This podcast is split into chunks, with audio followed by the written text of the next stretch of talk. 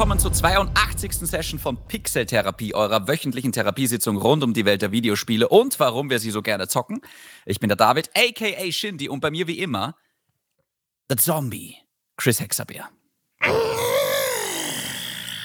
Hatten wir Zombie schon mal? Das kann wahrscheinlich sein. Ich ja. weiß nicht. Ich, ich dachte, ich kann was mit Destiny bringen, aber das war wohl heute. Ah, ja. Egal, das nächste Mal. David, wie geht's dir? Wie war deine Woche? Äh, Woche war eigentlich ganz gut, ist schnell vergangen, überraschenderweise. Und ja, das Mhm. Wochenende leider auch wieder schnell vergangen, wie es halt ist. Ja. Auch was gezockt? Auf deiner neuen Xbox Series X? Na, ich habe so einiges gezockt, weil Dying Light 2 ist rausgekommen. Ähm, Oh, hallo? Was die Okay. Zombie-Anspielung erklärt. Hast das du gespielt eigentlich? Nein, oder?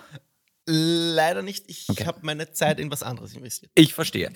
Ähm, ja, soll ich anfangen oder du? Ja, mach du bitte gerne. Okay.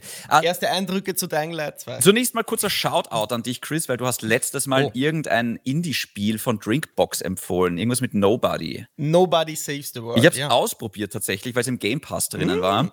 Mhm. Und ich fand es für die ersten zwei, drei Stunden eigentlich ziemlich unterhaltsam. Also, Ah, sehr schön. du hast recht, es nervt total, dass die Zeit nicht verlangsamt wird, wenn man seine Form wechselt. ähm, Mhm. aber ansonsten, ich mag den Artstyle. Ich finde das mit den verschiedenen Formen eigentlich sehr, sehr lustig. Und ich glaube tatsächlich, Mhm. ich werde es weiterspielen. Oh, cool. Ja. Wie findest du die, die Tatsache, dass jeder oder jede Form selbst Quests zu erfüllen hat? Ich finde das tatsächlich cool. Mhm, Ja, okay. also es ist eine eigene Mechanik, hast du recht, aber Ja, ja. ich, ich, irgendwie finde ich es cool, dass man sagt, okay, jetzt level ich mal den Krieger, ach, jetzt level ich den Zauberer. Mhm. Und ähm, wie gesagt, äh, äh, was haben die noch gemacht? Drinkbox, ich glaube Guacamole ja, genau. und Severed, glaube ich, auch, oder? Ja, das Vita-Spiel selber, genau. Das ja, waren ja, auch genau. zwei Indie-Perlen eigentlich. Also die, die können schon Absolut. was. Also Voll. könnte man überlegen, ob man sich das kaufen sollte, PlayStation, weil die sind gerade in Kauflaune, aber dazu später mehr, Chris. ähm, ganz kurz zu Dying Light 2. Ich habe noch nie in letzter Zeit, also noch nie in letzter Zeit, haha, ich habe schon lange nicht mehr ein Spiel gezockt, wo die Meinungen so auseinandergehen. Weil ich weiß nicht, ob du das Mhm. verfolgt hast, IGN hat dem Spiel eine 7 gegeben. Mhm. Game Informer hat dem Spiel eine 9,5 gegeben. Boah. Äh, die GameStar hat das Spiel gelobt für ihre, für ihre Story, die nicht so unfassbar toll ist und diese wahnsinnig geilen Orgenentscheidungen, die man trifft. Und keiner Fan hat zum Beispiel gesagt, die Story und die Charaktere und die Entscheidungen, das alles Mist. Jetzt war ich sehr gespannt tatsächlich. Und jetzt zu meine Ersteindrücke sind einmal folgende. Techland ist, glaube ich, ein europäisches Studio, wenn ich mich jetzt nicht Polnisch, täusche. ja. Polnisch, okay. Das ist kein AAA-Projekt. Also da, die publishen das, glaube ich, auch selber, aber da ist jetzt keine unendliche Geldquelle dahinter, wie bei Microsoft oder bei Sony zum Beispiel. Und ich sag mal so, sie machen aus dem, was sie haben, was extrem ambitioniertes und etwas, das aber nur in manchen Bereichen, äh, Bereichen äh, gelingt. Also, was für mich immer ganz klar ist, die Story und die Charaktere sind furchtbar. Also ganz, Oh, ganz okay. schrecklich. Also Ja, ich, shit. ich skippe wirklich viele Dialoge, weil es wirklich ganz, ganz schlechte Schreibe ist. Also Ei, wirklich, okay. wirklich nicht gut geschrieben. Ich habe bis jetzt keinen einzigen Charakter getroffen, der, der mir irgendwie wichtig ist oder irgendwie ans Herz gewachsen ist. Also so, ja, also so, ich weiß nicht, irgendwie einfach billig geschrieben, platt geschrieben und ähm, das ist jetzt einmal nicht die Stärke von Techland, sagen wir mal so. Das eigentliche Gameplay, den, das finde ich eigentlich ganz cool. Also der Loop ist wie bei jedem anderen Open-World-Spiel mit Rollenspieleinschlag. Also einfach bessere Ausrüstungsgegenstände sammeln, aufleveln, die Skills verteilen auf die Skillbäume. Äh, ist unterteilt in Kampf und in Parcours. Das Problem ist, dass sich das Spiel am Anfang ein bisschen nach Arbeit anfühlt, weil dein Charakter kann gar nichts. Also das Parcoursystem fühlt sich am Anfang sehr träge an. Und erst später schaltest du halt dann, was die irgendwelche, äh, irgendwie, dass man sich irgendwie nach einem schweren Sturz abrollen kann oder dass man mehr Ausdauer bekommt oder irgendwie, dass man weiter springen kann und Mhm. dann kriegt man irgendwann, das habe ich noch nicht, aber man kriegt irgendwann so einen Paragleitschirm, dann kriegt man irgendwann so einen Enterhaken. Und wenn man dann das alles irgendwann hat, dann glaube ich schon, dass sich das Parcoursystem wirklich entfalten kann. Aber jetzt am Anfang ist es ehrlich gesagt sehr mühsam, weil du fangst an, irgendwo rauf zu klettern, auf einmal ist die Ausdauer weg und du fällst einfach runter. Und das ist Ah. sehr, ich, ich, keine Ahnung, also irgendwie äh, jetzt, mein erster Eindruck war irgendwie so, das macht nicht von Anfang an wirklich Spaß, das Spiel. Auch das Kampfsystem, du kannst nur herhauen und blocken und alles andere wie Kontern und schwere Angriffe und Rundumschläge und, äh, und äh, Finishing Moves und Takedowns, das musst du alles erst freischalten. Das Problem mhm. ist, sie geben dir am Anfang so wenig, mit dem du spielen kannst, dass sich, dass sich das am Anfang alles total clumsy anfühlt, das Kampfsystem und das Parcoursystem. Und ich würde mhm. mal sagen, soweit bin ich noch nicht, langsam wird es besser, aber ich würde mal sagen, die ersten zehn Stunden ist ein bisschen Arbeit, Chris. Was? Ja. Zehn Stunden? Ja, weil du kriegst so langsam, bekommst du Skills dazu Boah. und so langsam baust du auf, Ausdauer und Leben auf. Also das, ich finde, sie haben das Progression System nicht ganz, nicht so wirklich toll gemacht. Mhm. Mhm. Wenn es mal float, ist das Parcours-System ziemlich cool. Ich finde die Optik, es ist kein extrem hübsches Spiel, aber es schaut ganz gut aus. Uh, ich mhm. spiele es im Performance-Modus mit 60 FPS, by the way. Ich finde den Tag-Nacht-Zyklus ganz cool. Also ich mag das, dass in der Nacht, äh, dass die Zombies draußen sind und dann kann man halt eher in die Gebäude rein, aber da ist halt auch alles gefährlicher und unter Tag sind es mehr die Banditen. Das ist auch irgendwie eine ganz coole Mechanik. Äh, in der Nacht ist, es sind übrigens auch alle infiziert. Das heißt, du brauchst regelmäßig eine Lichtquelle, eine UV-Lichtquelle, sonst verwandelst du dich selber in einen Zombie und dann ist vorbei. Das wäre eine Frage, die ich habe. Ja. Äh, in den Reviews habe ich gesehen, man hat da so einen Infektionsmeter, der, die ganze Zeit runtergeht und man muss dann zu einer Lichtquelle. Ist das nervig über die Zeit oder macht das Sinn? Macht das Spaß? Ähm, es gibt ein bisschen Tension dazu, aber man kann es auch, es, gibt so Spritzen, die man sich reinhauen kann, die das boosten. Es gibt so Pilze, die man essen kann, die das boosten. Also ich hatte jetzt bis jetzt noch keinen Close Call. Aber mhm. es ist zum Glück nicht so, dass du sagst, oh, es ist so nervig, weißt du, ich kann keine fünf Minuten draußen bleiben. Ähm, mhm, mhm. Weil das Ding ist auch ständig da, ne? Das ist ständig da, also, ja. Ja, ja, ja. Ähm, aber es ist auch so, ich bin jetzt kein großer Horrorfan, aber ein bisschen gruseliger könnte schon sein, Chris. Also. Oh, wenn du das schon sagst. Ja, das äh, stimmt, ja. Also ich habe selten jetzt wirklich Angst und Panik gehabt in diesem Spiel, auch wenn du dich irgendwie den Zombies vorbeischleichst oder wenn es halt dunkel ist. Also da, da ist man bei The Last of Us Part 2 der Arsch deutlich mehr auf Grundeis gegangen. ja, okay. Weil das war teilweise wirklich Resident Evil Horror verdächtig, du erinnerst ja. dich. Ja, ja. Ähm, ja. Ach, so ein geiles Spiel. Weißt, und das ja. ist das Schlimme wirklich, weil irgendwie, äh, ich weiß nicht warum, aber ich vergleiche so ein bisschen mit The Last of Us Part 2, weil beides so ein bisschen mit Zombies und beides so ein bisschen äh, Postapokalypse. Und du merkst halt einfach, ich glaube, das ist ein Spiel, dem kann man viel verzeihen. Die Gegner-KI ist so dämlich, Chris. Es ist, also. Das, äh, gutes ja. Stichwort, komm mal zu den Bugs. Äh, du hast oh, wie viele ja. Stunden gespielt und was konntest du da so an technischen Mängeln feststellen? Also, ich spiele es auf der Xbox Series X. Ähm, ich habe es bis jetzt gespielt. Ich möchte behaupten, fünf Stunden. Okay. Über, wenn überhaupt, ja. Mhm. Ich hatte bis jetzt vor allem Audio-Bugs. Also mm, da musste okay. ich halt ähm, das Spiel neu starten. Das war jetzt oh. nicht extrem schlimm, aber auf einmal war halt der ganze Sound einfach weg. Oder es war so ein Störgeräusch dann äh, in Dauerschleife. Mm. Es war aber, es war aber jetzt nicht so schlimm. Also ich hatte keine Performance-Probleme, ich hatte keine Freezes, keine Abstürze. Ähm, ich bin noch nie irgendwo in der, in der Level-Geometrie hängen geblieben. Ähm, ich bin noch nicht durch den endlosen Boden gefallen. Also ähm, ich hatte bis jetzt, glaube ich, Glück mit den Bugs, wobei ich meine, es gab auch einen Day One Patch. Bin, ja, einen ziemlich fetten Day One Patch. Ich bin mir jetzt gar nicht so sicher, um ehrlich zu sein, aber ich glaube, ja, ja, ja, sie haben irgendwas gesagt doch, mit der fixt über 1000 Bucks oder sowas. ja, genau. Und die nächsten 4000 machen wir dann in den nächsten Wochen, keine Ahnung. Nein, also ähm, ich, ich kann jetzt nicht da aus, ich kann jetzt nicht sagen, dass ein Bugfest ist oder sowas. Nein, also ah, okay. da habe also ich schon Schlimmeres gespielt. Okay, ja. aber die Story überzeugt auch nicht so. Nein, also Weil deswegen habe ich so die Finger davon gelassen. Gar nicht so die Bugs, die waren so das Erste, was mich abgeschreckt hat. Mhm. Aber dann habe ich auch bei, bei, bei Kinda Funny Daily oder so, habe ich ähm, also keiner Funny Games Daily, ja, ja. Wurde erzählt, dass, dass halt die Story gar nichts hergibt und dass die Charaktere einfach nur blanke ja, Schablonen sind. Ganz schrecklich. Und das, ja, ich, ich, ja, na, das, dann weiß ich schon, das wird wahrscheinlich nichts für mich sein. Es du ähm, grafisch muss ich auch äh, von den, sorry, dass ich na, na, äh, Mann, jetzt Mann. von dem, was ich äh, gameplaymäßig gesehen habe, ist es auch grafisch jetzt nicht überwältigend und ich weiß nicht. Das Spiel wurde so oft verschoben, da da darf es eigentlich nicht so technische Mängel aufweisen. Wie gesagt, dieser Day One Patch hat ja auch tausend Sachen äh, gepatcht Und da lasse ich einfach noch ein bisschen Zeit vergehen und werde das vielleicht in einem günstigeren und besseren Zustand dann mal erwerben und spielen. Ja, mir, mir wäre es auch lieber gewesen, es wäre ein Game Pass-Spiel, um ehrlich zu sein.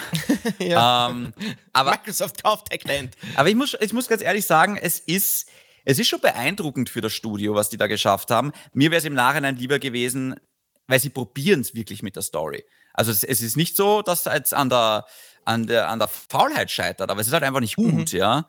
Es ist halt mhm. einfach wirklich nicht gut gemacht und ähm, ich wünschte, sie hätten das wirklich eher runtergefahren, die Story, und hätten sich da wirklich komplett mehr aufs Gameplay konzentriert. Übrigens, das Letzte, was ich dazu sagen werde, ist, weil ja irgendwelche, ich sage jetzt mal, blöden Marketing-Meldungen im Raum stand mit 500 Stunden Spielzeit. ähm, ja, die meisten Review berichten gerade von so 25 Stunden, wenn man sich auf die Hauptstory konzentriert und ein paar Nebenaufgaben macht. Vielleicht so 50 Stunden, wenn man wirklich jede Sidequest erledigen will. Also relativ normal, sage ich jetzt einmal. Ähm, ja. Wie gesagt, es ist ein Spiel, was jetzt gerade mir immer noch Spaß macht. Und das ist, das ist das Gute an dem Spiel, Gott sei Dank. Je länger du spielst, desto mehr Spaß macht es, weil du mhm. ja mehr Sachen freischaltest. Aber der Anfang ist rough. Okay, danke für die ersten Eindrücke zu Dying Light 2. Wie gesagt, ich habe es mir nicht geholt äh, aufgrund der Previews und Reviews. Ich habe Uncharted 4 aus der Uncharted Legacy of Thieves Collection durchgespielt. Oh, wow. Ganz klar, Full Disclosure, ich liebe Uncharted. Mir hat damals Uncharted 2 sprichwörtlich die Augen geöffnet. Das Spiel auch zwischenmenschlich authentische Dialoge enthalten können und gut, Geschicht gut Geschichten mit Over-the-Top-Action erzählen können. Äh, außerdem kommt ein Uncharted-Film diesen Monat in die Kinos. Außerdem habe ich ein Uncharted-Tattoo auf meinem Körper. Und äh, obwohl ich für den Film wenig Hoffnung habe, werde ich ihn mir dennoch als Neugier ansehen. Denn ich habe auch mal recherchiert, David, der Film äh, ist in Entwicklung seit 2008 und der Tom Holland wow. wurde gecastet als, als Nathan Drake 2017. Das war fast noch vor dem ersten Spider-Man Homecoming-Film. Also dieser Film ist a long time coming und äh, natürlich die Neugier ist bei mir groß. Deswegen ähm, konnte ich mich nicht erwehren, diese 10 Euro zu investieren, die man zahlen muss für yeah. dieses äh, Uncharted Legacy of Thieves Upgrade bei der PlayStation, weil Uncharted 4 und The Lost Legacy kann man gar nicht mehr im PlayStation Store kaufen. Also diese Versionen wurden gelöscht und jetzt gibt es nur noch diese Uncharted Collection für sowohl Konsole als auch PC. Wie gesagt, 10 Euro Upgrade, ja, tut weh. Ich habe sogar einen Deal gesehen, wo man dann gratis ein Kinoticket für den Uncharted-Film bekommt. Hm. Habe ich jetzt keins bekommen, Sony, ich warte. Hm. Ähm, zum Spiel, äh, ja, wie gesagt, es war bei mir Uncharted 4 Woche ich äh, liebe dieses Spiel. Der DualSense-Support ist gut. Den Unterschied der Waffen kannst du jetzt eindeutig spüren. Wenn es im, im Spiel regnet, spürst du leichte Vibrationen unter den Fingerkuppen. Wenn du mit dem Jeep unterwegs bist, spürst du den Unterschied zwischen Schlamm und festem Untergrund. Also, da ist eh schon ein Grund da, dass mich die Uncharted-Serie wieder zurückgeholt hat, weil ein guter DualSense-Support ist für mich schon Grund genug, dieser, dieser, ja, oder wieder zurückzukehren zu dieser Serie, die ich über alles liebe. Und natürlich wurde die Collection auch technisch um einen Performance- und Fidelity-Modus erweitert. Das heißt, ganz klar 40k 30 bei Fidelity und Performance ist halt 60 FPS mit 4K ähm, äh, ja, Zielresolution Resolution und es gibt zum ersten Mal in der Serie einen 120 FPS Modus. Ich habe es leider nicht testen können, aber wer einen 120 Hertz Monitor sein eigen nennt, der kann sogar die Uncharted-Serie zum ersten Mal mit fantastischen 120 FPS spielen. Der Modus heißt Performance Plus. Wie gesagt, wenn ich den mal in Zukunft testen kann, werde ich euch davon erzählen, aber ähm, so viel mal dazu Uncharted. Ich will jetzt nicht mehr von der Story spoilern oder. Äh, das Spiel ist fünf Jahre alt auch. Also. Das Spiel ist, ja, ganz genau. Ähm, es ist eines, äh, one of the greats, wie man so schön sagt. Es ist wirklich richtig gut. Vielleicht nicht Uncharted 4 der beste Teil der Serie, aber dennoch einen, den ich äh, den definitiv ins Herz geschlossen habe. Und ja, jetzt, jetzt äh, ist einfach nur die Neugier sehr groß bei mir auf den Film. Und ich hoffe, dann haben wir das alles hinter uns. Äh, es sei denn, Naughty Dog entschließt sich dennoch, eines Tages wieder die Serie anzureißen, was vielleicht gar nicht so, so unwahrscheinlich ist dieser Tage. Ja. ja aber ja, so viel zu dem, was wir gespielt haben diese Woche. Äh, neue Eindrücke dann zu Dying Light wahrscheinlich, äh, also Dying Light 2 wahrscheinlich dann nächste Woche, David. Mhm. Du willst das ja sicher weiterspielen. Kommen wir zu dem, was unausweichlich ist, dem Newsticker. Tick-Tack, Tick-Tack, Tick-Tack, Tick-Tack. Tick-Tack. Ganz schlecht, sorry. Ähm, David, ja, ganz großes Thema die Woche. Die ganze Welt weiß eh schon Bescheid. Sony kauft Bungie für unfassbare 3,6 Milliarden US-Dollar ja, ich, ich, ich will jetzt gar nicht weit einführen in das Thema. Wir hatten jetzt wieder einige Tage Zeit, diese Akquirierung zu verarbeiten. Es kamen danach noch einige Meldungen, einige Zitate. Ich würde jetzt aber von dir gerne wissen, David, was war denn deine allererste Reaktion zu, zu dieser Meldung? Meine erste Meldung war, what the fuck? Ja. Und meine zweite Meldung, also meine zweite Reaktion quasi war, warum? Ja, und Moment, ich habe hier eine Sprachnachricht, ich hoffe, man hört das. What the fuck? das war deine erste ja. Reaktion, nur auf mal festgehalten. Ich, also ich habe es gar nicht fuck. Und ich, aber ich, ich bin mir immer noch nicht hundertprozentig sicher, warum. Mhm. Aber ich glaube, mittlerweile ist, hat sich auch so da der Staub ein bisschen gelegt und mittlerweile können wir ein bisschen besser abschätzen, was da dahinter steckt, weil es geht nicht um Destiny. Ja, also es geht ja. jetzt nicht darum, um das gleich mal klarzustellen. Ähm, da gab es ja viele Spekulationen. Destiny bleibt ein Multiplattform-Spiel und äh, Bungie bleibt ein Multiplattform-Entwickler. Das war mhm. ihnen ganz klar oder ganz, ganz wichtig, dass sie das so klar kommunizieren. Und deswegen fragt man sich im ersten Moment, äh, warum dann kaufen? ja. Weil ich muss ganz ehrlich sagen, Destiny, die Marke, ist sicher keine 3,6 Milliarden wert. Also, mhm. ja. es ist, ich glaube, es ist eines der positiveren Live-Service-Spielbeispiele. Also definitiv hat das mehr Leben in sich als The Division und Gott sei Dank Anthem, ja, brauchen wir gar nicht drüber reden, aber ähm, ich glaube. Marvel's Avengers. Genau, ja, aber also die, die, da gibt es ja mittlerweile dann doch, ich möchte fast sagen, die fünfte, sechste, siebte Erweiterung. Also ich glaube, es läuft eigentlich sehr gut für dieses Spiel tatsächlich. Überraschend für mich vor allem, weil eigentlich Bungie war so stolz darauf, unabhängig zu sein. Jetzt erst Microsoft, dann Activision Blizzard und dann waren sie endlich unabhängig und jetzt jetzt haben sie sich halt wieder an Sony verkauft. Also äh, die, ich, ich bin mir nicht ganz sicher, was dahinter steckt.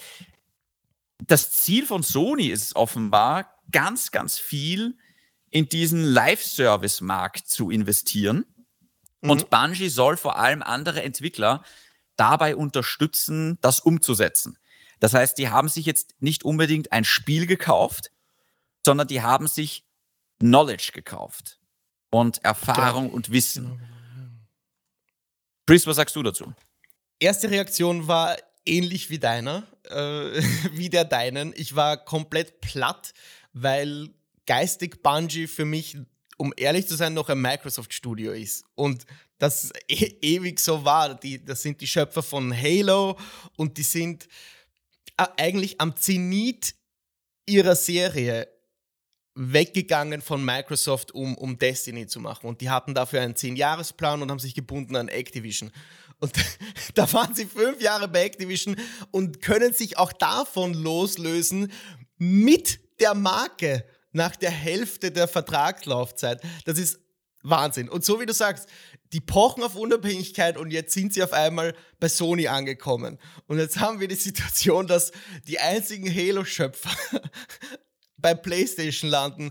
Und mittlerweile, glaube ich, leben wir in der dunkelsten Timeline, weil man kann sich das nicht mehr vorstellen, was in dieser Industrie mittlerweile möglich ist. Wir reden immer jede Session über, na, das kann schon sein, aber das kann ich mir nicht vorstellen. Und das ist so ein Fall, wo ja. ich immer gesagt habe, das gibt's, das, das, das kann ich mir nicht vorstellen. Und jetzt habe ich das Gefühl, dieses Wettrüsten in der Industrie nimmt komplett neue Formen an. Also spätestens seit Microsoft, seit dieser Activision Akquirierung habe ich das Gefühl, all gloves are off, alles ist möglich, ja. nichts ist mehr unmöglich. Also wenn morgen Microsoft Und Nintendo kauft, mich würde es nicht schrecken. Ja. Wir einfach denken, ah, okay, ja. so, ähn so ähnlich, ja. Und da, Sony, das ist mal die teuerste Akquirierung in ihrer Geschichte, das muss man auch dazu sagen. Die zeigen einfach, ja, wir werden Teil dieses Wettrüstens und Jim Ryan hat schon gesagt, ja, das war nicht die letzte Akquirierung von Sony, also da kommt noch etwas und da ich dann später eh noch ein paar Fragen. kleinerer Flamme, das muss das man auch noch dazu sagen. Das glaube ich auch, das glaube ich auch, aber ja. äh, sie werden da sicher aggressiv vorgehen Und nicht so wie Nintendo hat sich auch schon dazu geäußert, die halten sich da eher zurück, die wollen nichts äh, akquirieren. Aber ich habe hier ein paar Zitate von Jim Ryan, die du eh schon so ein bisschen angekratzt hast. Die möchte ich mal kurz vorlesen, weil ich habe sie übersetzt. Das erste, was ich eindeutig klarstellen will, sagt Jim Ryan, ist, dass Bungie ein unabhängiges Multiplattform-Studio und Publisher bleiben wird. Und das war das aller, aller, aller, allererste, was Jim Ryan nach dieser Akquirierung zu den Medien gesagt hat anders als es bei Microsoft war, wo viel einfach hin und her diskutiert wurde. Und da muss ich zum ersten Mal sagen, sehr gut Sony. Weil dafür, ich habe, oder wir haben sie sehr viel kritisiert in den vergangenen Wochen für ihre Kommunikation, vielleicht sogar in den vergangenen Monaten. Und hier klipp und klar herzugehen und im allerersten Moment alle Fragen zu eliminieren, was, was die äh, Exklusivität von den Spielen angeht oder, oder der Zukunft von Bungie, ähm, sind damit nichtig. Also das ist mal ganz klar und aus dem Raum gestellt. Und des Weiteren, das hast du eh auch schon angekratzt, hier geht das Zitat weiter, finde ich auch ganz wichtig, PlayStation beginnt damit, ein Multiplattform-Publisher zu werden. Das war der zweite Satz, den er gesagt hat. Ein ganz, ganz klares Bekenntnis dazu, was das Schicksal von PlayStation sein wird. Und zwar ist es weg von Exklusivität zu gehen. Zumindest zu, zu einem Teil. Und äh, er erzählt weiter, wir haben eine aggressive Roadmap für unsere Live-Services. Die Möglichkeit dabei, einen Partner wie Bungie an der Seite zu haben, die das alles schon erlebt haben, ihre Lehren gezogen haben und ein starkes Team bilden, wird uns auf dieser Reise helfen. Prozesse, die uns Jahre gekostet hätten, um sie richtig hinzubekommen, schaffen wir gemeinsam nun in einer wesentlich kürzeren Zeit. Und das ist auch so ausschlaggebend für diese Akquirierung. Man weiß mittlerweile, dass Sony zehn Live-Service-Spiele bis 2026 an den Start bringen will. Das ist aber witzig für Sony, weil ich meine, die haben vielleicht 25 Studios, wo, wo ziehen sie sich diese ganzen Live-Service-Games her? Aber sie werden Hilfe dabei brauchen und Bungie ist wahrscheinlich der beste Partner für diesen Plan. Und daher halte ich diese Akquirierung, so verwunderlich sie auch begonnen hat für mich mit diesem What the fuck, das ist unglaublich, ist einfach sinnvoll. Es ist die, die smarteste Akquirierung, die Sony nicht nur in dem Bereich Live-Services hätte machen können, sondern auch im Bereich First-Person-Shooter. Weil wir, so wie wir festgestellt haben, jetzt wo Call of Duty und, und Halo und Quake und das alles unter einem Dach ist bei Microsoft, wird es ganz schwer, in diesem Sektor überhaupt noch eine Marktrelevanz zu haben für PlayStation. Und es wird einiges nachkommen, bestimmt, aber mit Bungie an der Seite, egal ob es äh, First-Person-Shooter ist oder der, der, das Live-Service-Segment, äh, die haben 800 Mitarbeiter und Ziel dieses Deals ist es auch und Teil dieser Summe, diese 800 Mitarbeiter zu halten. Da gibt es richtig, richtig dicke Incentives, die bis zur Millionenhöhe gehen pro Mitarbeiter. Das ist aberwitzig, was sich die für Talente einkaufen. Und genau das braucht Sony. Weniger die Marke Bungie, ah, sorry, weniger die Marke Destiny an sich, die ja gut läuft, aber das Team dahinter und die Erfahrung dahinter sind unermesslich für Sony in Zukunft. Aber Chris, also, ja, ganz bitte. kurz gleich dazu. Ja, ja. Halten wir Bungie wirklich für die Experten, dass sie 3,6 Milliarden wert sind? Weil ich muss ganz ehrlich sagen, ja. ähm, Destiny ist für mich, also wäre Destiny 2 nicht ein größerer Erfolg, wenn die Erfahrung von denen so toll wäre? Also für mich ist Destiny 2 so ein Spiel, das läuft so dahin, das plätschert so dahin. Ehrlich gesagt, ich kann überhaupt nicht sagen, wie erfolgreich das ist, aber es kommt mir, ich habe nicht das Gefühl, dass das irgendwer in meinem Umkreis spielt. Ich habe nicht das Gefühl, mhm. dass irgendwer drüber redet. Ja, ich weiß, es kommt alle paar Monate eine neue Erweiterung raus, gefühlsmäßig, so, oder vielleicht so einmal im Jahr. Und dann ist vielleicht kurz wieder ein bisschen Hype da, aber ich habe so das Gefühl, das ist eine relativ kleine Community, die das Spiel irgendwie so ein bisschen übers Wasser hält. Oder schätze ich das gerade falsch ein? Ich denke schon, ja. Ich habe mal recherchiert, wie groß ist Destiny wirklich. Ich habe auch bei unserem Pixel-Therapie Discord-Server mal gefragt, auch da im, im, Umkreis eben gefragt, spielt eigentlich von euch irgendwer noch Destiny bzw. Destiny 2? Und da war natürlich niemand, der sich gemeldet hat. Also vielleicht einer, der, der ab und zu mal reinschaut, aber auch nicht aktuell wirklich dran ist. Tatsächlich ist es aber so, dass Destiny 2 jeden Tag also eine Million Spieler hat. Oh, wow, die, doch. Die, die aktiv dran spielen. Also, das ist schon ein sehr akti eine sehr aktive Fan-Community, die das Spiel am Leben erhält. die ist dennoch nicht 3,6 Milliarden US-Dollar wert. Aber hingehend zu deiner Frage, äh, also ich sehe diese Akquirierung anders. Ein Drittel der Summe, das habe ich eh schon an, also angemerkt, die wird nur dafür verwendet, um die Mitarbeiter zu halten. Ein anderes Drittel kann man sagen, ist für die Marke Destiny. Und das letzte Drittel ist, glaube ich, der Cross-Media-Plan von Sony und Bungie gemeinsam. Weil es geht hier nicht nur um die Live-Service-Spiele und die, die Erfahrung und die Expertise, die sie mitbringen oder um die Marke Destiny, sondern es geht um die, um die Chance, Destiny noch, eigentlich geht es um die Marke Destiny, sorry, Entschuldigung, ich muss das revidieren. Sie wollen natürlich vor allem Destiny, die jetzt schon seit zehn Jahren etabliert ist, diese Marke, auch mit Sony Pictures zu einer Cross-Media-Erfahrung machen. Also entweder als Serie oder als, als Film umsetzen, wo, wobei ich mir denke, das könnte natürlich eine tolle Sci-Fi-Serie sein, die dann länger geht.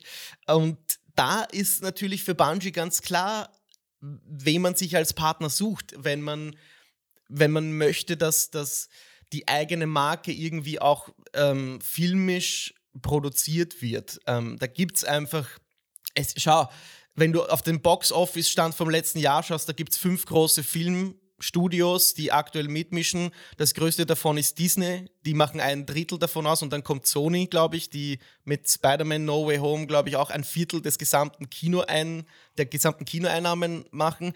Ja, dann gehe ich natürlich zu Sony, die Erfahrung haben seit 30 Jahren mit äh, mit Columbia Pictures und, und mache Filme und produziere mit Sony Image, wie heißen die? Sony Image Animation, glaube ich, die, die Spider-Man Into the Spider-Verse machen.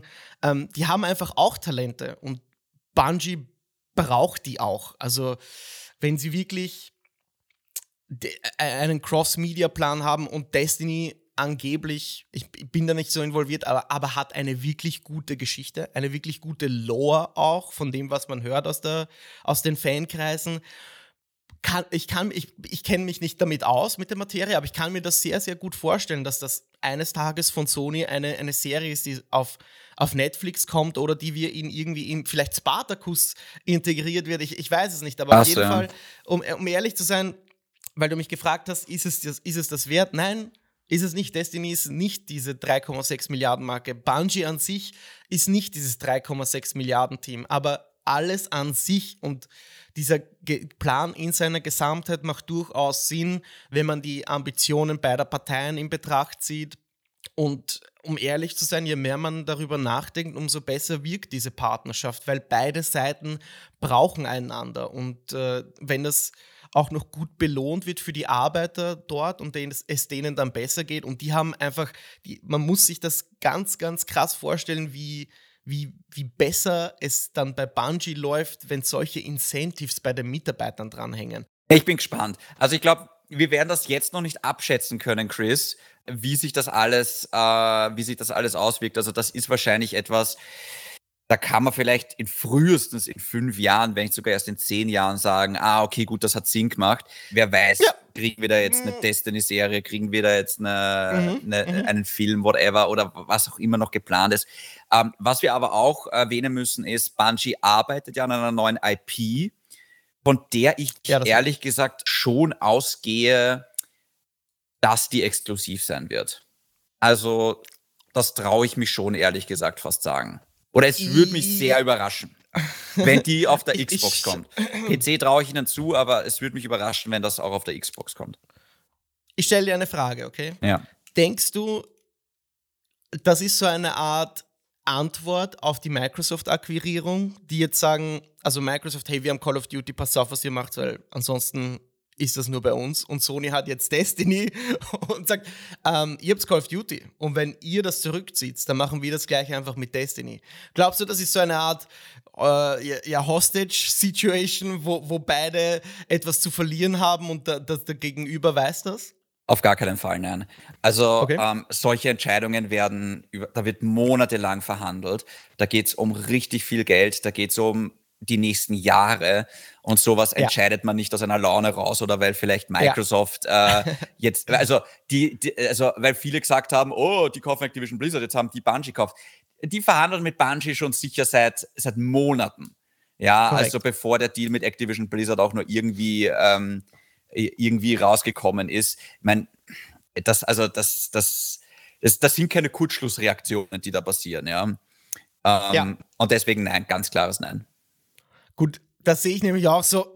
Die Frage war nur ein bisschen überspitzt formuliert. Der Deal war natürlich seit Monaten geplant. Sony konnte unmöglich antizipieren, dass Microsoft Activision kauft für über 70 Milliarden US-Dollar. Also sehe ich auch so wie du. Das naja, ist keine ich Antwort, kann mir schon vorstellen, dass das in der Industrie äh, Herumgesprochen. ist. Ja, ja das, das also kann natürlich schon sein. Das kann natürlich schon sein, aber ich glaube nicht, dass sie irgendwie Monate davor schon davon erfahren haben, hey, okay, die kaufen die und Sony hat sich dann entschlossen, hey, okay, wir müssen auch irgendwas machen.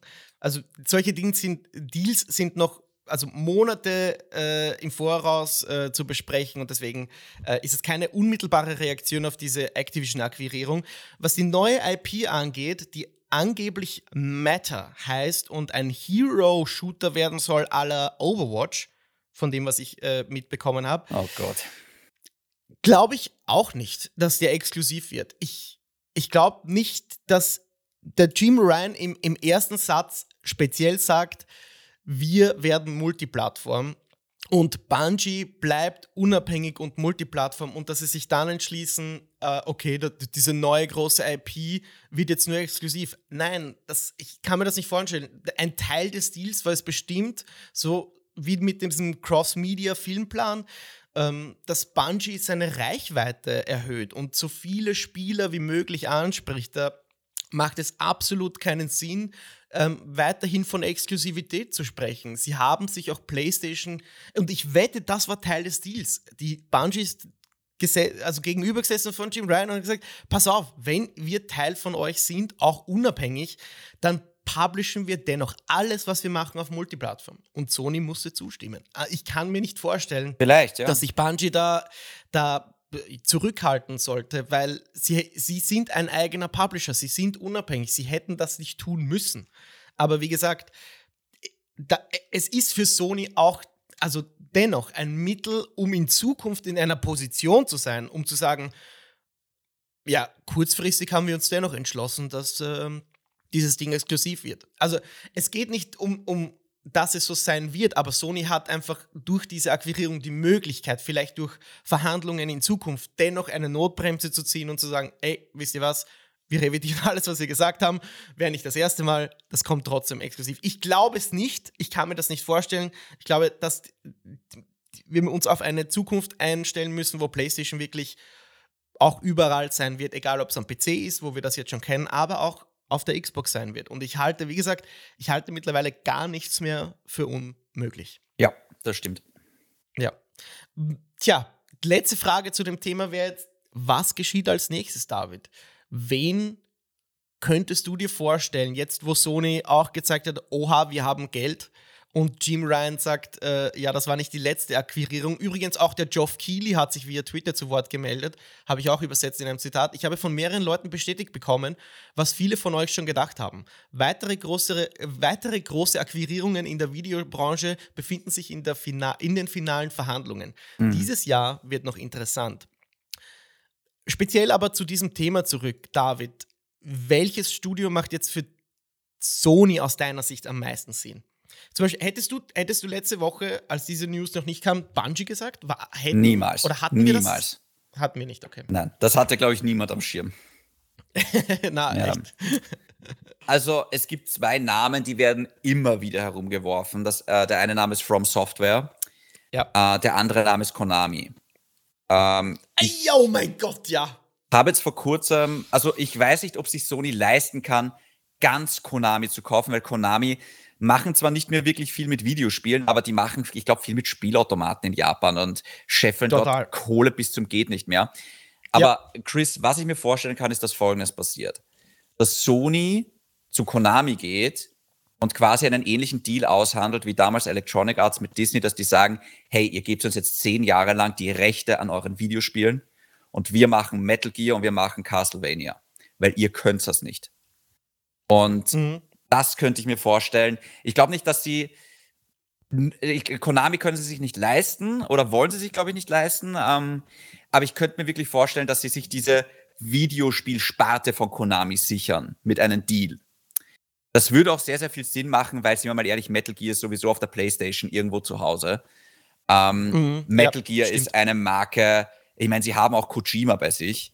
Also das, stell, stell dir das mal vor.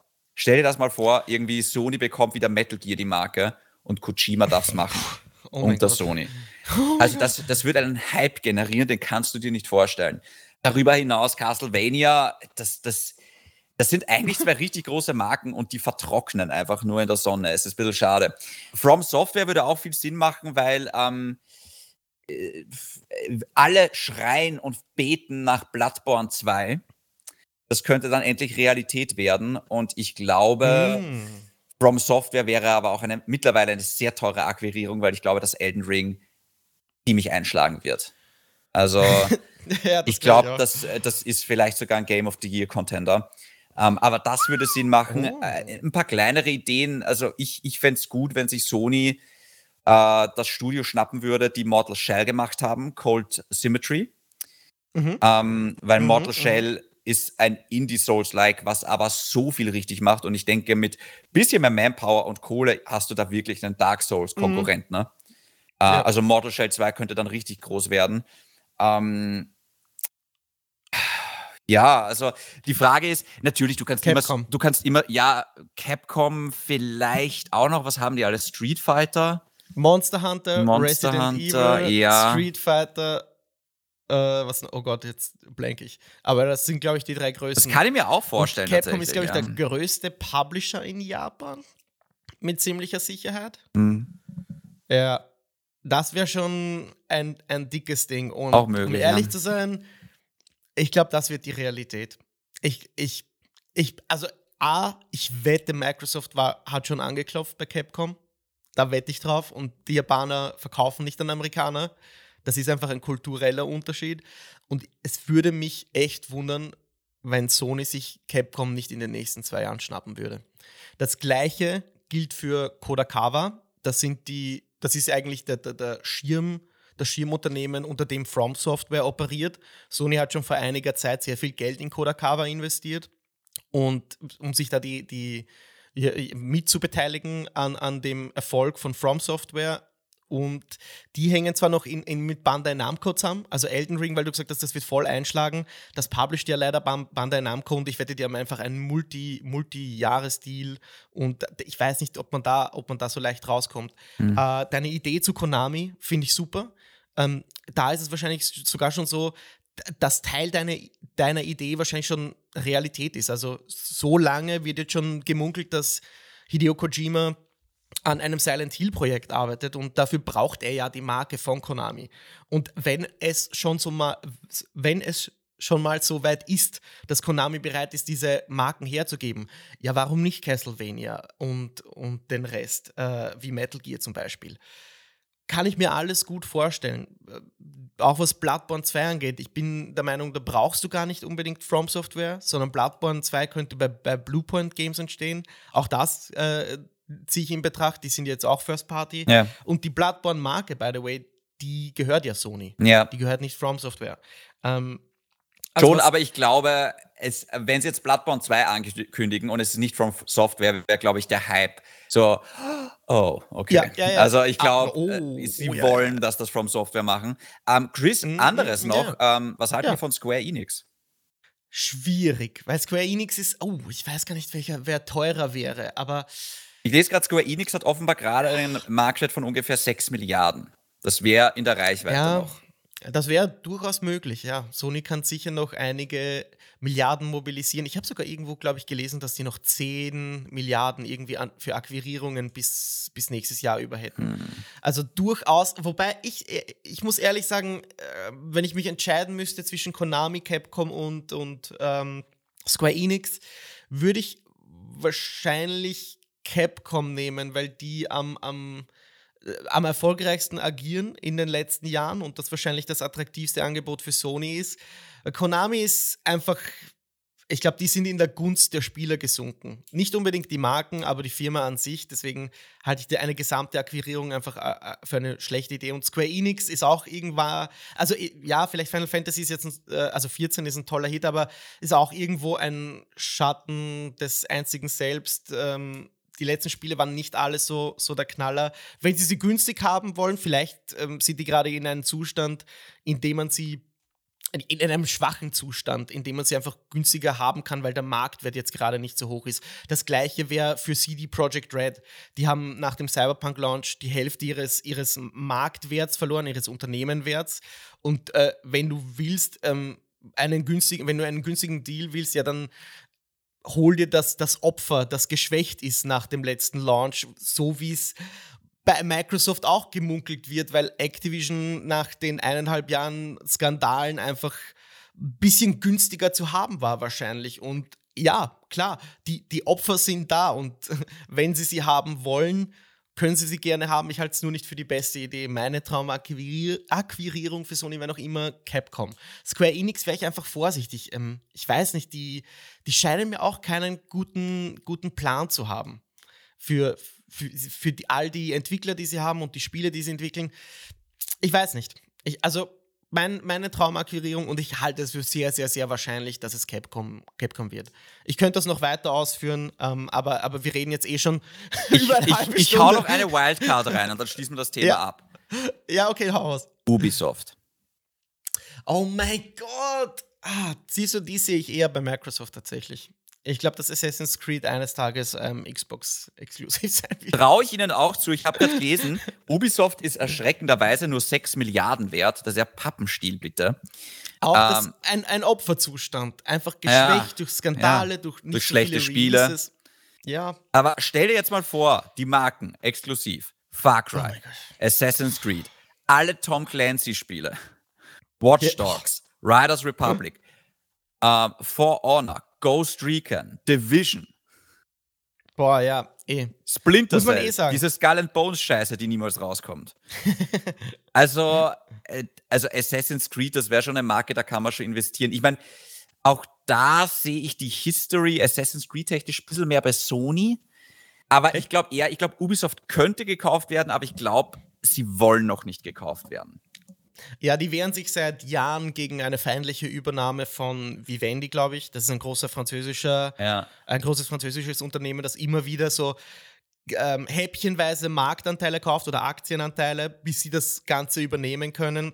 Und ich weiß, also ich meine, du hast recht, dass Ubisoft noch nicht verkaufen will. Aber äh, wie gesagt, bei Activision war es wahrscheinlich auch irgendwann der Fall, dass man gesagt hat, ja fuck it, jetzt verkaufen wir einfach. Und vielleicht äh, schlittert Ubisoft schon langsam in die gleiche Situation. Also ich weiß es nicht, ich hoffe es nicht, weil, also abschließend vielleicht zu dem Thema, ich finde das alles nicht gut. Also auch die, die Bungie-Akquirierung, mhm. so, so viel Sinn sie macht, ähm, ich finde das nicht gut, dass wir in eine Zeit, äh, auf eine Zeit zusteuern, in der es vielleicht in ein paar Jahren einfach nur drei, vier, fünf große Publisher gibt und ähm, alle Indies gehen, irg gehen irgendwie ja, unter und die ganze recht, Aufmerksamkeit ja. verschwindet. So viel wir hypen, reden, diskutieren, Lobpreisen, kritisieren, ich persönlich finde es nicht so toll, was da passiert und diese, dieses Wettrüsten in der Industrie und jede Akquirierung hat seinen Preis, Aldanona nicht, aber auch seinen moralischen Preis, seinen Preis für die Zukunft. Und ich finde das nicht gut in, in, also die Vision der Zukunft, auf die wir zusteuern. Ich weiß nicht, wie ist das bei dir? Bin voll bei dir. Also ich, es ist, ich sehe es auch sehr kritisch und die Angst ist natürlich da, dass irgendwann der ganze Markt nur noch von zwei oder drei großen Firmen beherrscht wird. Das ist schlecht für, das ist einfach schlecht für den Markt, weil Konkurrenz ist so wichtig. Und wenn du halt irgendwie, du, du siehst es, äh, was passiert, wenn eine Firma zu mächtig wird. Das hat immer schlechte Auswirkungen auf die Produkte, weil dann gespart wird, ja. Also ich glaube, Apple mhm. hat sich ganz lange ausgeruht. Sie sind trotzdem noch sehr erfolgreich. Ähm, deswegen haben sie sich auch so lange ausgeruht. Aber wenn ich mir so anschaue, die Innovationen, die da teilweise von Samsung oder Huawei kommen, das ist schon also deswegen ist Konkurrenz so wichtig. Deswegen kann sich Apple nie komplett aus, ausruhen. Oder zum Beispiel, es mhm. ist wichtig, dass halt Disney Plus und Apple, äh, Amazon Prime stärker wird, dass sich Netflix nicht so sehr ausruht, ja. Ähm, das heißt, die sind gezwungen, immer neuen guten Content zu bringen und davon profitieren halt dann wir, die Kunden. Und wie gesagt, ähm, es, es, es, es ist schon, man kann es auch schon sehr kritisch sehen, ja. Also ich denke, mhm.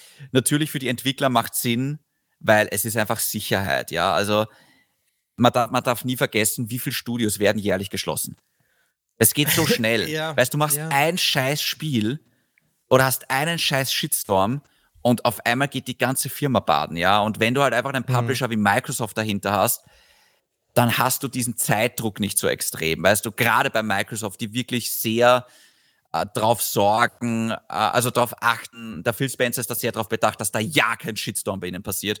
Äh, auch was Crunch-Time angeht und was Diversität angeht und einfach und MeToo und sowas. Sowas will Microsoft einfach nicht. Und deswegen glaube ich, ist es schon eine gute Atmosphäre, um da zu arbeiten, weil du einfach diese Sicherheit hast. Das heißt, man darf jetzt den Entwicklern auch nicht so böse sein oder den Publishern, wenn sie verkaufen. Weißt du, was ich meine? Absolut. Es, es ja. kann ja auch sein, dass im Hintergrund, wir bekommen das ja leider nicht mit, aber äh, Bungie ist wahrscheinlich ein Studio, bei dem zig Investoren oder, oder Käufer interessiert waren und ja. die einfach dann sich entscheiden mussten. Und ja, bevor es eine andere Firma wird wie Tencent oder NetEase oder Gott, was ja. weiß ich was, muss ich, trotzdem muss ich dann sagen, ja, okay, dann, dann lieber doch Sony oder halt Microsoft, bevor, be, bevor es zu einem anderen geht. Wenn du dieses Wettrüsten oder dieses ganze äh, Verkaufen von Unternehmen um Milliardensummen nicht verhindern kannst, und das können wir nicht, dann ist es mir doch lieber, dass es dann ähm, in der Industrie bleibt, in Chris. der Familie, wenn ihr versteht, was ich sagen will. Letzte Wildcard ja. und dann machen wir weiter. CD Projekt Red. Ja, wie gesagt, das auch ähm, Opfer gerade, aber auch wenn du die jetzt günstiger haben kannst, okay? Du bist ja. Sony, du kannst ja. sie günstiger haben, irgendwie, weiß ich nicht, was sagen wir, eine Milliarde, eine Milliarde, sagen wir, okay? Dann sagen wir mehr. Willst du, willst du, okay, sagen wir mehr, sagen wir zwei Milliarden. Willst du dennoch mit der Marke oder mit der Firma identifiziert werden Willst du das? Ja. Nach dem Shitstorm? Naja, Entschuldigung, Microsoft hat ja auch äh, Blizzard quasi akquiriert. Die haben einen viel schlimmeren Shitstorm gehabt. Fair point, okay. Und ähm, die Akquirierung löst sich dann der Shitstorm ein bisschen auf, weil du dann sagen kannst, okay, neues Management. Aber stell dir jetzt ja. mal vor, weil CD Projekt Red ist schon ziemlich weit unterwegs mit der Witcher-Serie und es kommt auch der Prequel-Witcher-Serie.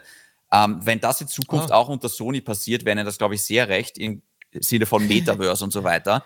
Stell ja. dir mal vor, ein Rollenspiel wie The Witcher 4 exklusiv oh. für die PlayStation. Oh, ja, ja, das ist eine Kampfansage am Bethesda. Weil da, da, können sie aber mit Skyrim und mit Fallout können sie mal ein bisschen brausen gehen, weißt du? Also, und so wie du sagst, kann jetzt nicht ultra teuer sein, gerade die Firma.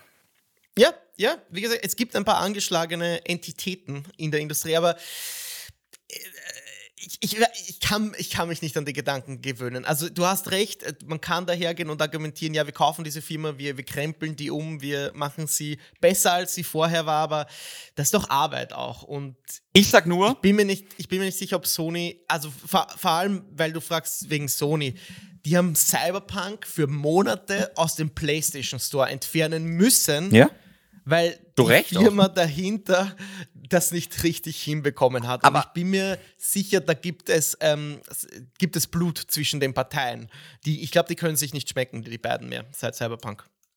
Du, es kann auch sein, dass Microsoft die kaufen, aber nein, ich, ich glaube, ich glaube, noch einmal, ich glaube nicht, dass das, ich glaube nicht, dass solche Entscheidungen emotional getroffen werden. Ich glaube, CD Projekt Red, vor allem die ja, Entwickler, okay. ja, wissen okay. ganz genau, die haben selber verkackt.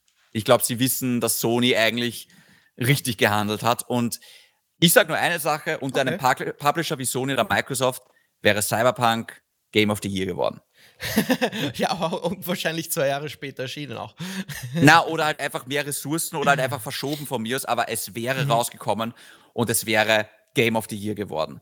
Niemand hat über Cyberpunk 2077 auch nur kurz überlegt, ob es in der Game of the Year Discussion. Niemand hatte das in seiner Top 10 List. Niemand. Mhm. Mhm. Auch die Leute, die es auf dem PC gespielt haben. Niemand. Und das ist, das, das tut richtig weh. Vom mhm. Game of the Year The Witcher 3, der in Wahrheit das Rollenspielsegment verändert hat. Und das tut richtig weh. Und die wissen, dass sie verkackt haben. Aber okay. Chris, Aber wir sollten weitermachen. okay, kommen wir zur zweiten News. Wow, die Session sollte eigentlich schon zu Ende sein, aber egal. Heute gibt es Überlänge. Ähm, David, pass auf. Diese Woche gab es gleich zwei Streams, auch von PlayStation, um beim Thema zu bleiben. Und zwar, das erste war eine State of Play zu Ground Turismo 7. Das erscheint am 4. März. Sehr geschmackvolle 20 Minuten, wie ich fand. Ja. Ähm, ja, viel Inhalt für Autoenthusiasten. Äh, es soll auch sogar ein Sprungbrett für richtige Fahrer in die äh, Motorsportwelt geben. Was schon immer Und- war. Diese Äh, Gran ja, Turismo wusste ich- Academy ist ziemlich geil eigentlich. Äh, Das wusste ich gar nicht bis jetzt, um ehrlich Ja. zu sein. Mir war, wurde das erst jetzt bekannt. Ich fand, wie gesagt, äh, es, es, ich bin kein Autofan au- aus, aus gewissen Gründen und äh, ich werde jetzt nicht äh, das am, am Day One kaufen, aber fand, das war für einen Titel, der jetzt nicht so den Mainstream-Appeal hat, ähm, ein, eine ziemlich gute Vorstellung. Hast du auch in diese State of Play reinschauen können? Äh, ich habe sie sogar äh, live gesehen. Hm, okay. Voll. Was waren da deine Eindrücke? Ich, ich finde auch so, äh, so wie du, niemand macht so geschmackvoll wie Polyphone Digital. Also ich weiß nicht, ob es daran liegt, dass sie halt irgendwie, dass Japan halt prinzipiell sehr geschmackvoll ist. Na, okay, warte, streich das wieder, wenn ich mir die Talkshows von denen anschaue. Cut that, cut ja, that, genau. cut Aber ich, ich finde, das war wirklich schön gemacht. Und ich muss dazu sagen, ich werde ein bisschen durch Forza Horizon 5 gerade so ein bisschen zum Autofan. Also, das ist ein Spiel, Chris.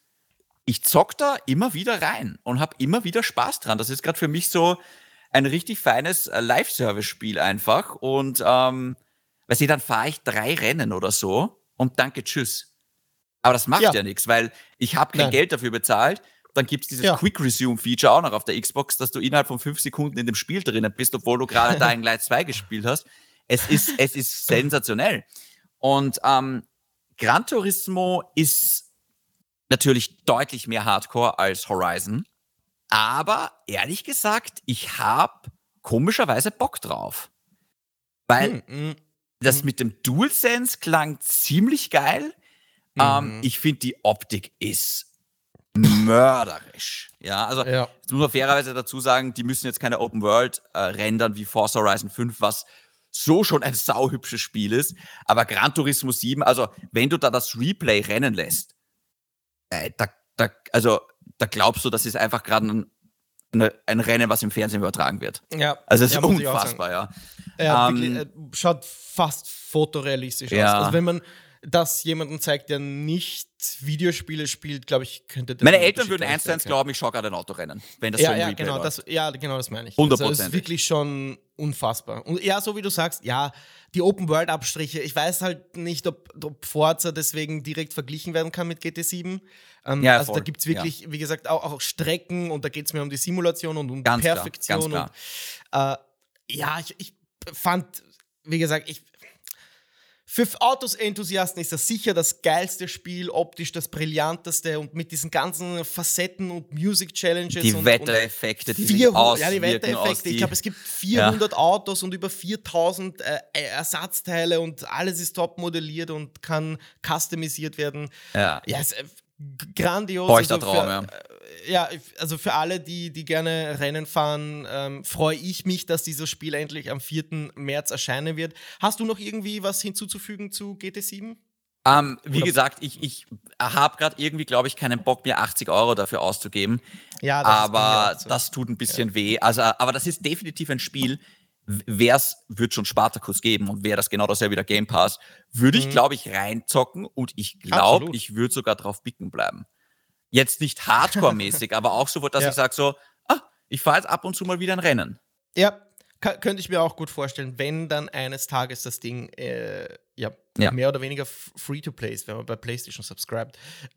Voll. Das wäre cool. Äh, die, zweite, ähm, die zweite Präsentation diese Woche war über Ghostwire Tokyo. Also ein Spiel von Bethesda. Das wurde zum ersten Mal mit ungeschnittenem Gameplay vorgestellt. In rund 20 Minuten werden da einige Skills, Gegner, Waffen und Details zur Geschichte preisgegeben. Was interessant ist, Ghostwire Tokyo ist eigentlich zeitexklusiv für die PlayStation.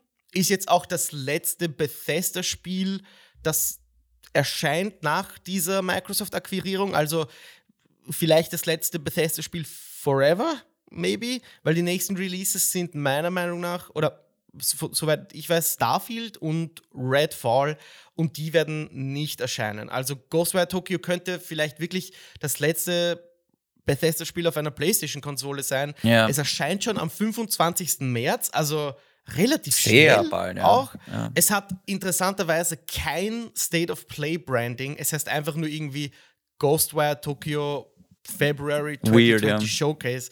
Also die Präsentation an sich würde mich natürlich interessieren, was du davon haltest und dem Gameplay, das gezeigt wurde.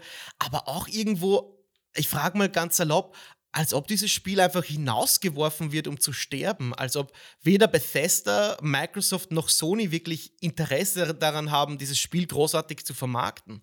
Aber was, wie denkst du darüber? Ja, ich, da mache ich es mir jetzt ganz leicht, Chris. Ich kann mit dem Spiel gar nichts anfangen. Also, mm. Das spricht mich so gar nicht an. Ich mag den Artstyle nicht. Ich mag einfach die ganze Optik nicht. Man, oh, wow. man, mit, man schießt da mit komischen Zaubern gegen komische Geister, aber ich, ich finde das alles sehr. So das, die Folge. Ja. Aber es, es wirkt so ein bisschen wie eine Kojima-Production, wo ich mir einfach denke, das ist weird. Einfach so ein mm. bisschen. Äh, ich glaube ehrlich gesagt nicht, dass es ein schlechtes Spiel wird, aber ich glaube, es ist halt sehr speziell. Und also mich spricht es, wie gesagt, gar nicht an. Also. Okay, no, interessant. Nada. Ja, hätte, also laut Berichten hätte Ghostwire Tokyo sogar The Evil Within 3 werden sollen. Da hat sich dann anscheinend irgendetwas getan. Wenn du dich erinnerst, da gab es noch die, oh Gott, wie heißt die Frau? Ikumi Nakamura, glaube ich, die, die so ein bisschen bekannt wurde, weil sie das Spiel dann vorgestellt hat auf einer E3. Die wurde dann aber sang- und klanglos, glaube ich, entlassen bei ähm, Tango Gameworks und ich nehme an, das waren wahrscheinlich kreative Differenzen, die dazu geführt haben und vielleicht hätte Ghostwire Tokyo ein ganz anderes Spiel, also es hätte ja, wie gesagt, ein anderes Spiel sein sollen.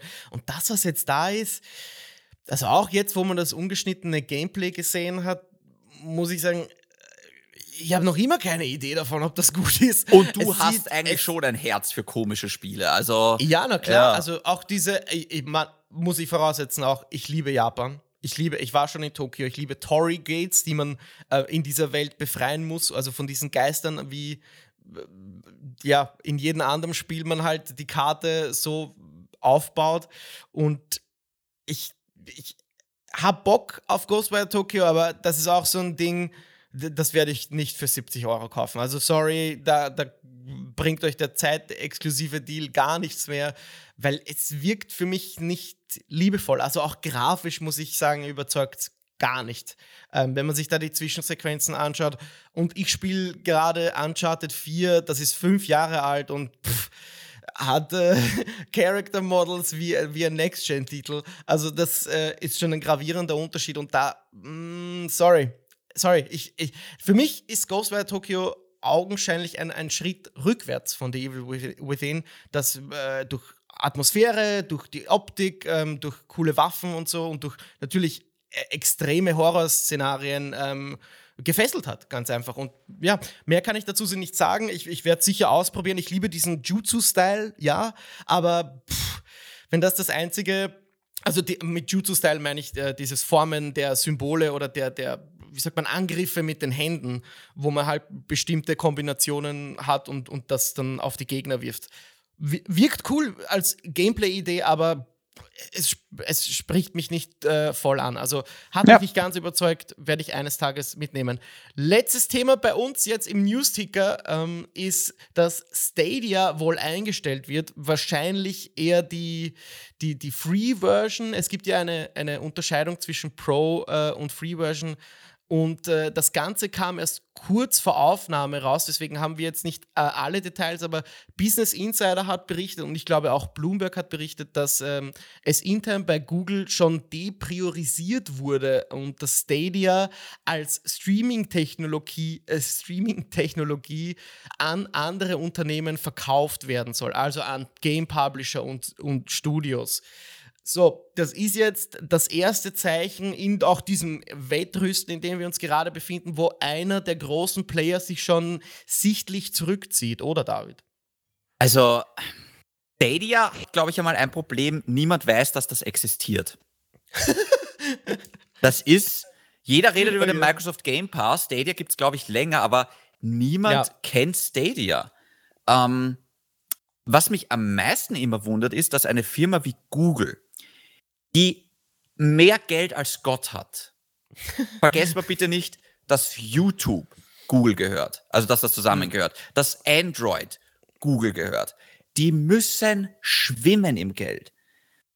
Und dass die das so verkacken, das ist so ein bisschen wie Microsoft und die letzte Xbox-Generation mit der Xbox One. Ihr habt so viel Geld und ihr kriegt das nicht zusammen. Und jetzt endlich wacht ihr auf und auf einmal, oh, wir können es ja offenbar doch. Ähm, und Google Stadia, ich denke mir so, ich meine, die Plattform hat keine exklusiven Spiele. Also mal null Anreiz, dass ich den Service überhaupt brauche. Du zahlst, ich glaube, 10 Euro im Monat dann brauchst du, eine, ich weiß gar nicht, ob man den Controller braucht oder ob man auch äh, irgendeinen Controller äh, verwenden kann, das weiß ich jetzt gerade gar nicht. Soweit ich weiß, gibt es für Stadia keine Smart TV-App oder sonst was. Das heißt, da brauchst du einen PC dazu. Und dann musst du dir die Spiele auch noch kaufen. Ja. Das, ey, wie blöd ist denn das? Jetzt stell dir mal vor, du zahlst 15 Euro für den Game Pass und musst dir dann aber auch noch die Spiele kaufen. Das ja. Das ist doch, oder Netflix, du zahlst 17 Euro oder 15 Euro für Netflix, aber musst du den Film dann auch noch kaufen oder die Serie? Also, äh, wer hat sich denn das auch, ja, ich weiß, wer das gemacht hat, dieser Phil Harris oder wie dieser, wie dieser Pfeife heißt, ja? Phil Harrison. Also, das ist ja unfassbar, es ist so, und dann null ja. Marketing dahinter, null exklusive Studios, Performance-Probleme und so weiter dürfte es auch noch geben. Ich meine, wer kommt denn auf sowas? und dann irgendwie noch zwei verschiedene Abos und und äh, keiner kennt sich aus. Es ist also es ist das ist für mich ein unfassbares Milliardengrab mittlerweile wahrscheinlich. Absolut. Wie gesagt, First Party wurde eingestellt, da gab es Ambitionen dazu. Da war sogar die äh, Shannon Startstill, die Chefin von Sony Santa Monica, hat ein Studio übernommen für Google.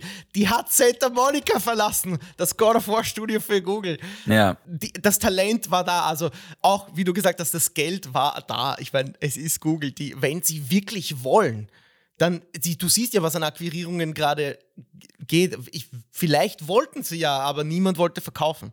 Mhm. Das, das kann sein. Ich meine, wie gesagt, das, das kann alles im Hintergrund passieren, aber wir werden es wahrscheinlich niemals erfahren. Aber es ist für mich ein, ein Zeichen, ähm, dass die Idee von Stadia eben äh, die Idee von Stadia finde ich an und für sich gut, dass der Gedanke ist, hey, du hast ein Spiel, wir haben einen Service, du kannst es damit überall spielen. Also du musst für diesen Service zwar bezahlen, das ist nicht so gut und es war vielleicht nicht die beste Idee in, in dem Zeitraum, in dem der Game Pass rauskommt und so wie du, denke ich, es war eine schlechte Idee, dafür Geld zu verlangen. Das hat Na. von Anfang an den, einen sauren Beigeschmack. Es, es ist entgegen der Industrie, wo, wo Free-to-Play und, und äh, dieses, du kannst überall spielen, eigentlich nichts kosten sollte. Also vor allem Microsoft lebt das in letzter Zeit vor.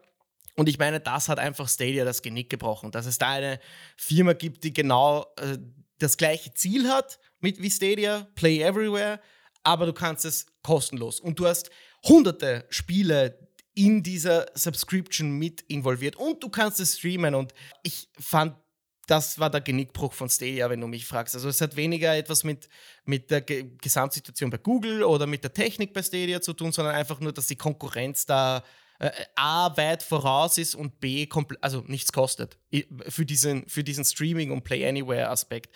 Kostet natürlich schon was, aber du musst dir die Spiele nicht separat kaufen, was einfach ganz ehrlich, das ist, es ist lächerlich. Ja. Und äh, es gibt diese tolle Seite, die habe ich eh auch im Pixeltherapie Discord-Server verlinkt, Killed by Google. Das sind 263 Produkte-Services, die Google in den letzten, also seit es Google gibt, äh, vernichtet hat oder eingestellt hat, nicht mehr weiterführt. Und äh, Stadia, das sage ich jetzt, wird in den nächsten Jahren auf dieser Killed by Google-Liste landen. So.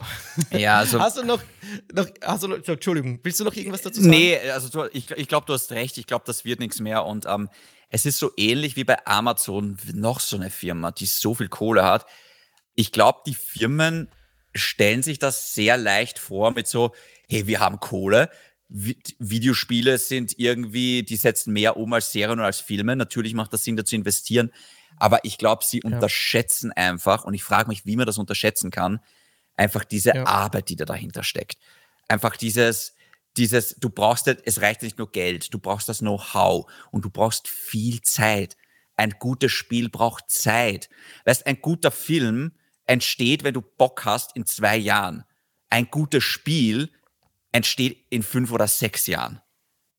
Das ist, das ist unfassbar zeitaufwendig. Das ist so mühsam, Videospielentwicklung in Wahrheit, ja. Und es dauert einfach mal, bis dieser Motor läuft, weißt du? Du brauchst Absolut. viele Studios. Ja. Äh, weißt, bei Sony läuft es nämlich, weil die haben viele Studios, aber schaffen es, dass sie alle paar Monate ein AAA-Spiel rausbringen, weil sie ja so viele Studios haben, die eingespielt sind, ja.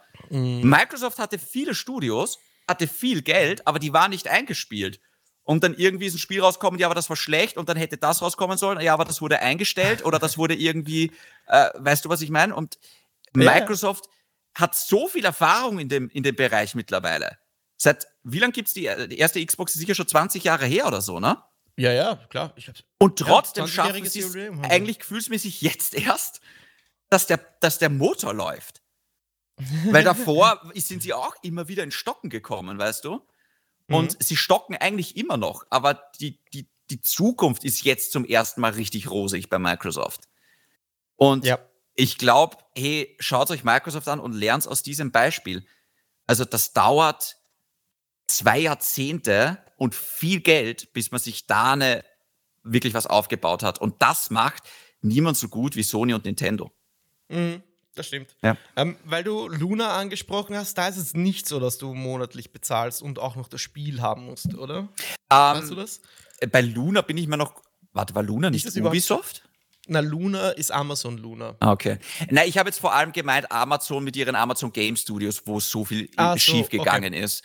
Mhm. Ähm, wo sich jetzt auch bald entscheiden wird, wie geht es mit diesem Online-Rollenspiel weiter. Ähm, New World? Ja, genau, wo irgendwie die Zukunft auch gerade sehr grau aussieht. Und Microsoft, äh, Amazon Studios haben ja auch sehr viele Studios wieder eingestampft, weil sie das, glaube ich, unterschätzt haben. Weil sie einfach gedacht haben, uff, ja, machen wir halt mal schnell und verdienen mhm. mal schnell Kohle, aber das, das funktioniert so nicht. Also ich glaube, Jack Tratton hat es damals am besten gesagt, die Videospielindustrie, das ist kein Sprint, das ist ein Marathon. ja, ja. Jackie T. Jackie T. Ja. Bester Mann. Uh, ja, abschließend uh, noch, es gibt natürlich Stadia Pro, wo man monatlich bezahlt und Spiele schon dabei sind. Ja, also aber nur ein paar. Hast du dir die mal genau, angeschaut? Ja, es sind irgendwie 50 ja, ich, ich, nicht die besten Spiele. Life of so. Strange, Darksiders 2. Ja, wow, weil ich bin gerade auf der Stadia-Website. ja, ja. Ich meine, Entschuldigung, das sind Spiele, wo ich mir denke, die, also gerade im Vergleich zum Game Pass ist es ein, es gibt keinen Grund, sich Stadia zu nehmen. Mhm. Keinen Grund. okay. Weil ich meine, Entschuldigung, was sind denn das für Spiele? Ja? Was sind, die sind ja uralt. Das ist ja uralt. Das bringt ja gar nichts, ja. Also, und dann, dann schreiben sie noch auf die Homepage, mehr tolle Games warten dich im Stadia Store. Ja toll, danke, dass ich mir da Far Cry 6 kaufen kann, wie überall sonst. Uh, ja, okay. Ja. Verstehe. Ich habe auch gerade ähm, Amazon Luna gecheckt. Da kann man tatsächlich äh, um 5,99 subscriben. Also das ist, äh, und dann auf eine Library zugreifen. Mhm. Äh, die Library wird wahrscheinlich ähnlich sein wie bei Stadia. Also auch nicht unbedingt das Goldene vom Ei. Aber ja, wie gesagt, Stadia könnte vielleicht schon bald nicht mehr so existieren, wie wir das aktuell erleben. Mhm. Gut, lassen wir uns äh, oder lass uns zum Ende kommen. Ich habe jetzt noch fünf äh, weitere Meldungen, weil es diese Woche einfach so viel, so viele Meldungen gab, wieder zusammengefasst in unserem Ticker-Quiz. Wie gesagt, einige, oder du kennst es von letzter Woche, äh, einige sind vielleicht ein bisschen irreführend, einige brauchen Improvisation, Einige müssen nur ehrlich beantwortet werden. Ich hoffe, das geht schnell. David, bist du bereit? Go for it. Okay. In einem schlichten Tweet bestätigte Rockstar Games zum ersten Mal offiziell die Entwicklung von GTA 6. Der Tweet hat zum Zeitpunkt der Aufnahme mehr als eine halbe Million Likes und der Hype scheint endlich real. David, in welcher Stadt wird GTA 6 spielen? Ich meine in einer fiktiven Stadt natürlich, das wissen wir. Uh. Wie? Hm? Na, jedes GTA spielt in einer fiktiven ah, ah, Stadt. Ah, ja. Okay, okay, ja, I ja. See, I see. Aber du meinst, an welche Stadt es angelehnt ist wahrscheinlich? Ja, also, okay. Entschuldigung, ja. Ja, ja, ja. okay. Ähm, ich würde behaupten, es geht wieder eher an die West Coast. Die machen eher wieder so Los Angeles, San Francisco, Santa Monica Vibes. Okay.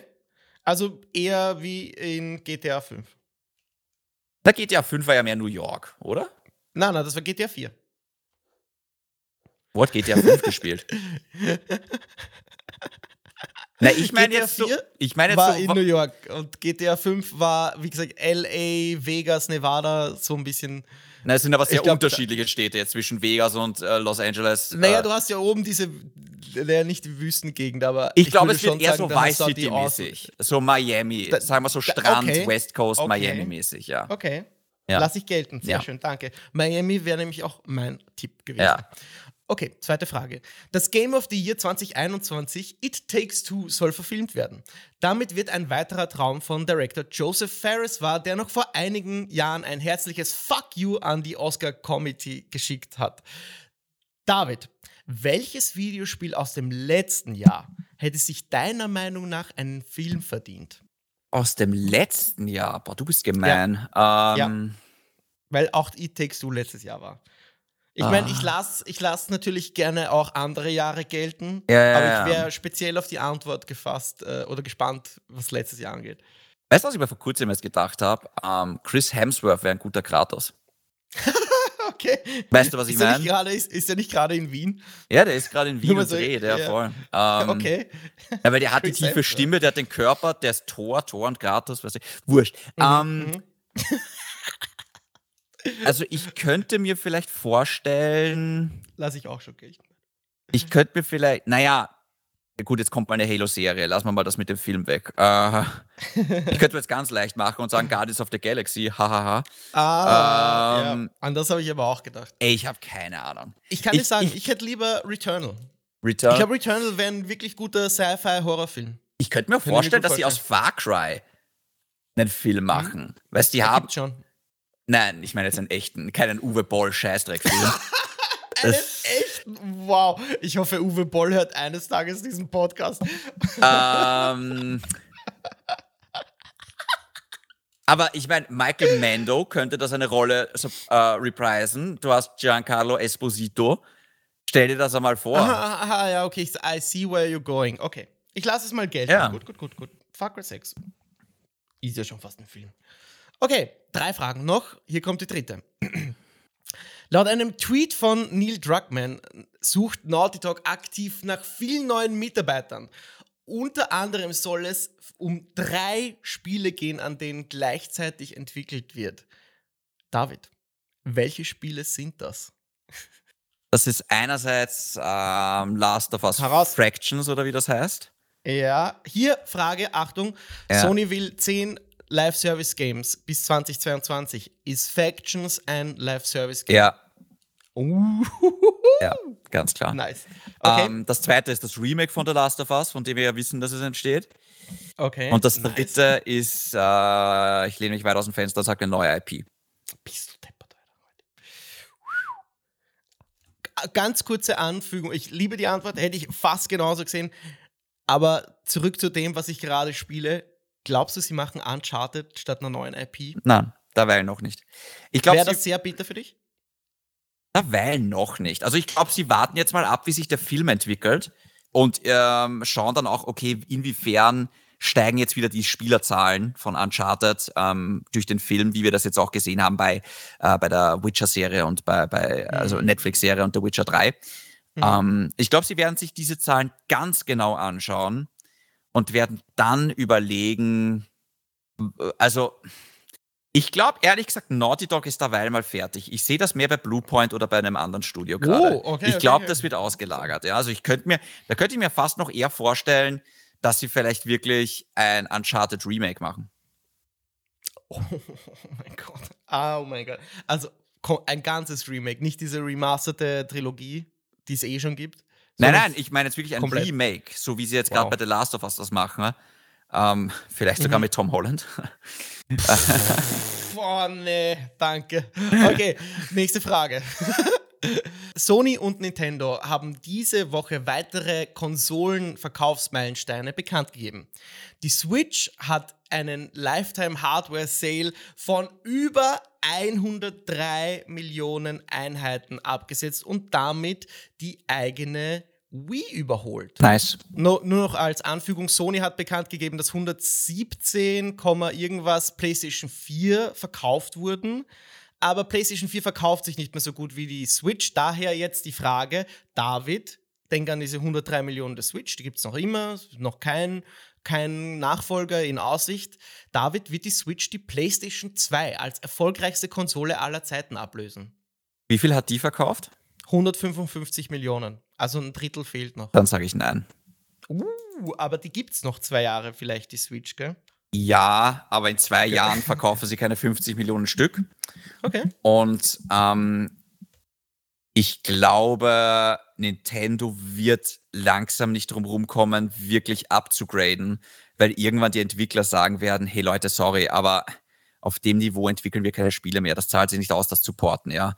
Also ich glaube einfach, es wird einfach den Entwicklern zu mühsam, ein Guardians of the Galaxy für die Switch so down zu graden und ähm, beziehungsweise Dying Light 2 soll eine Cloud-Version bekommen auf der Switch, ist jetzt natürlich verschoben worden. Hm, ich glaube ja, einfach, das ist zu viel Aufwand für die Entwickler. Hm. Und ich glaube, auch früher oder später kann sich auch Nintendo nicht mehr gegen 4K 60 FPS wehren. Also mhm. irgendwann, sorry, aber 1080p, das war zu PS3-Zeiten aktuell. Es, es wird Zeit. ich, ich, bin, ich bin ein bisschen Grafikfanat, ich weiß, das ist so.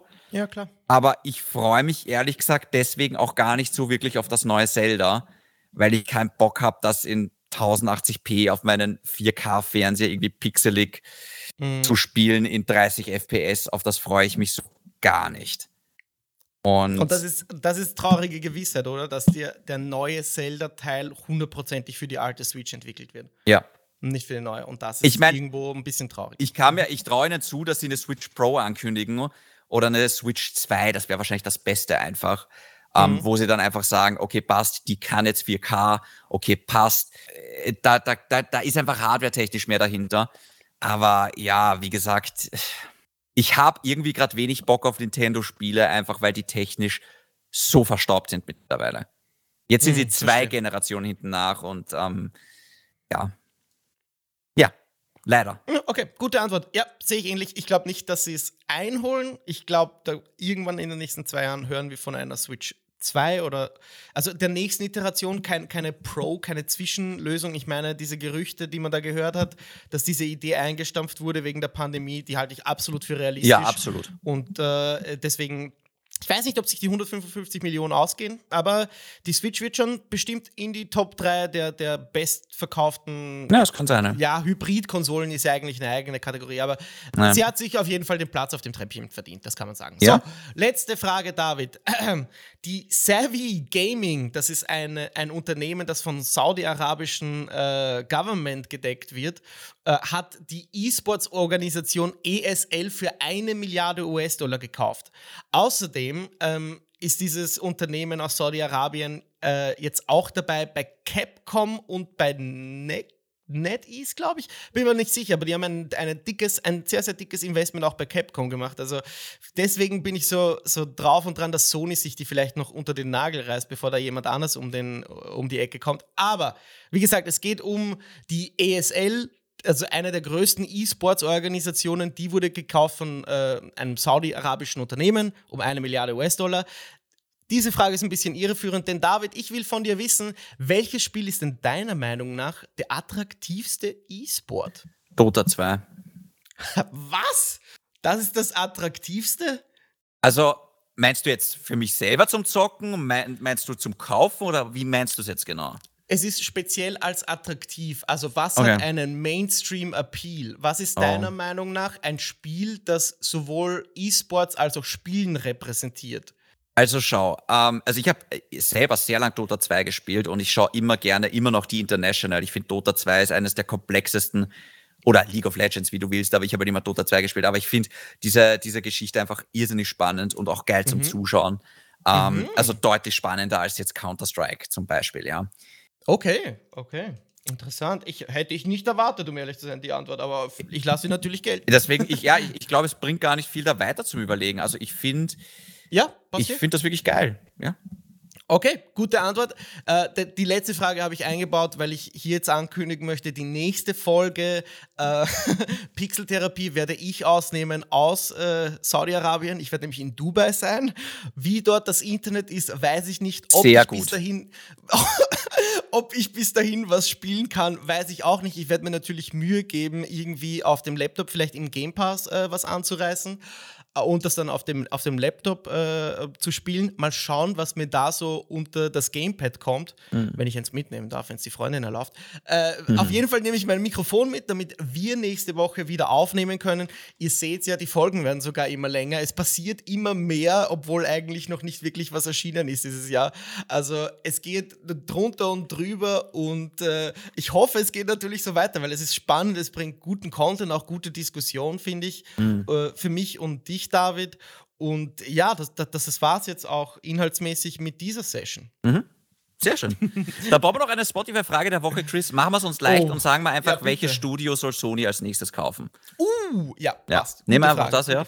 Äh, ja ansonsten, ähm, nächste Woche äh, würde ich einfach sagen, selbe Zeit, selber Ort. Äh, lieber Chris, ähm, genieße es in Dubai, ich jetzt einmal. Ähm, wenn ihr irgendwelche Fragen habt, natürlich auch gerne via Instagram an david.aka.shindy oder an den Chris unter hexabear. Und mhm. ja, bleibt gesund und weiterspielen. Danke für die Session. Ciao.